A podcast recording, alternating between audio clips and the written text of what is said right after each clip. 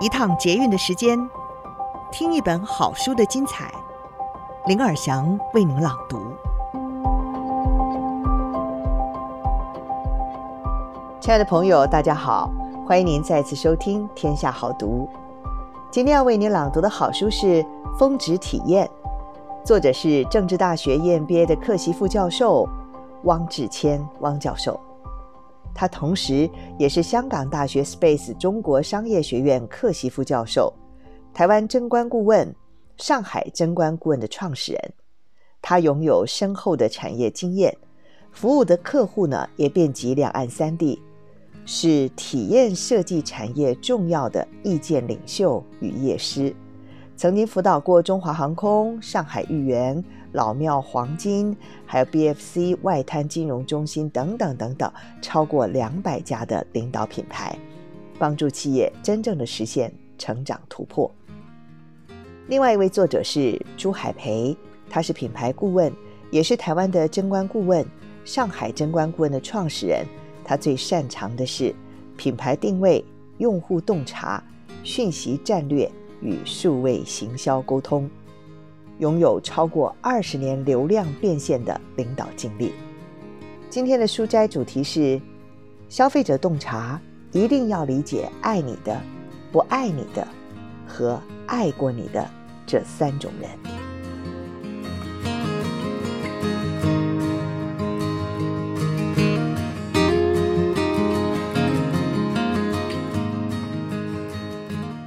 如果企业资源多、时间充裕，也具备了市场调查的专业训练，要大规模做市场调查的时候，可以定义研究对象的参数是非常多。假设以人为研究对象，就可以分成潜在的消费者、轻中重度消费者、初次购买者、没有品牌偏好者等等。如果以通路为研究对象，那么就可以分为零售商、批发商。价值服务商、网络商店等，再加上地理、经济水准、可支配所得等等人口统计学上的变相放进去，能够分群分众研究的目标就可多了呢。但是，一般小公司哪里有资源这样搞？说实话，也不需要。不论分众到多么精细，背后的逻辑其实都是一样的，那就是。体验设计一定要是外部思维，我们需要引进外部视角，如此而已。经过我们百般验证，实物上最小规模，但是却最具有效的研究对象，就是以下三种人：爱你的、不爱你的，以及爱过你的人。第一种必须要先好好研究的，就是爱你的人。也就是品牌现有的重度消费者，重度的意思是三高，也就是购买频率高、平均单价高、使用频率高。这些重度消费者为什么这么爱你？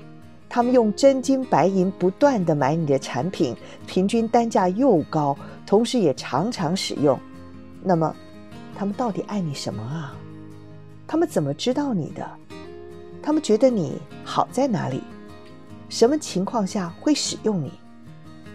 还有为什么会一直买你？什么时候觉得买你的产品值了？他会怎么跟别人形容你呢？这些答案都非常重要，而这些就是你品牌的美。爱你的人真的在你品牌上花了很多钱，说他们是你的衣食父母都不为过哦。但是我常常觉得，品牌方、企业主根本就不懂他们。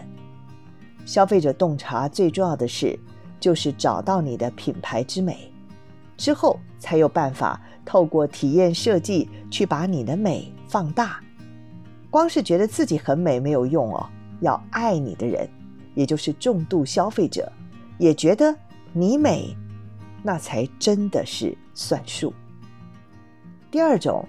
你必须要了解的人是不爱你的人，也就是竞争品牌的重度消费者，一样是具备购买频率高、平均单价高、使用频率高的这三高，只是他们买的是你竞争对手的商品。这些人为什么要买竞争对手的商品呢？是知道你却不买，还是不知道你所以没买？两者是不一样的哦。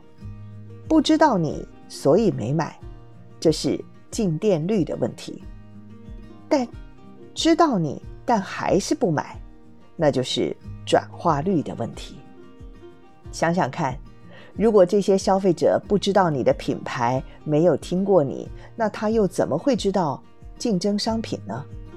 明明是同一类商品，往里面深究下去，你会慢慢拼凑出一个讯息，触达消费者的路径图。另一方面，如果竞争商品的爱好者听过你的品牌，甚至到过你的店里，那他为什么没买呢？肯定的是，你的店哪里有问题，所以没办法把流量转化成为交易。他为什么一直不断地买竞争商品呢？他爱上竞争商品的哪些细节？等等，这些都是非常重要的问题。举个例子，苹果手机很强调它拍照效果是真实呈现，但台湾消费者要的是什么？要皮肤看起来白，要美肌。要拍照的时候，比一个手指爱心，手机就会自动侦测，然后连续拍照。我们就是要一键美颜，自动修图到毛孔看不见才行啊！谁要百分之百的真实呈现呢？很多企业对于竞争商品的研究都只停留在产品规格层面的比较。当你请他提供竞争分析的时候，你只会得到一张规格和价格的比较表，但是如果你对理解人没有兴趣，也不知道竞争商品真正打动人心的点在哪里，你要怎么赢过这些竞争商品呢？难道真的只靠产品规格去硬碰硬吗？第三种人是爱过你的人，这边指的是曾经买过你的产品，但之后就不再买的消费者。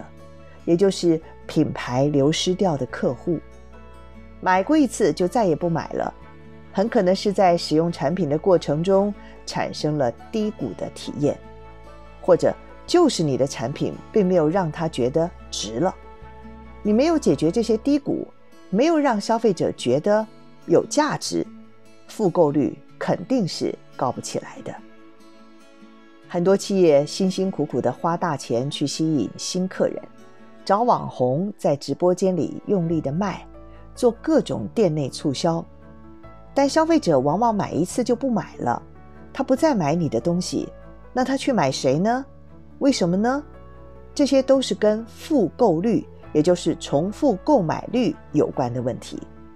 哈佛商业评论曾经提过，获取一个新客户的成本是挽留老客户的五倍，除非。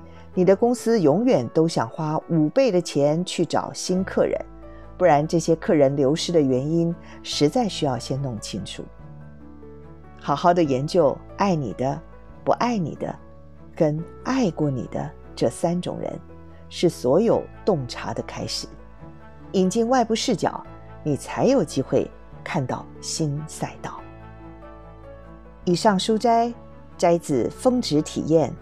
洞察隐而未知的需求，掌握关键时刻，影响顾客决策。由天下杂志出版。不知道各位听众朋友有没有发现，今年新春少了一个行程呢？往年的一月或者是二月，我们都会到国际书展去采购一整年的精神粮食。虽然今年的书展延期了，但是天下的线上书展。正在热烈的开跑中，除了推出全年度书籍和订阅最优惠的价格之外呢，还有许多精彩的读书会可以参加。欢迎有兴趣的听众朋友点击节目资讯栏连接，了解更多。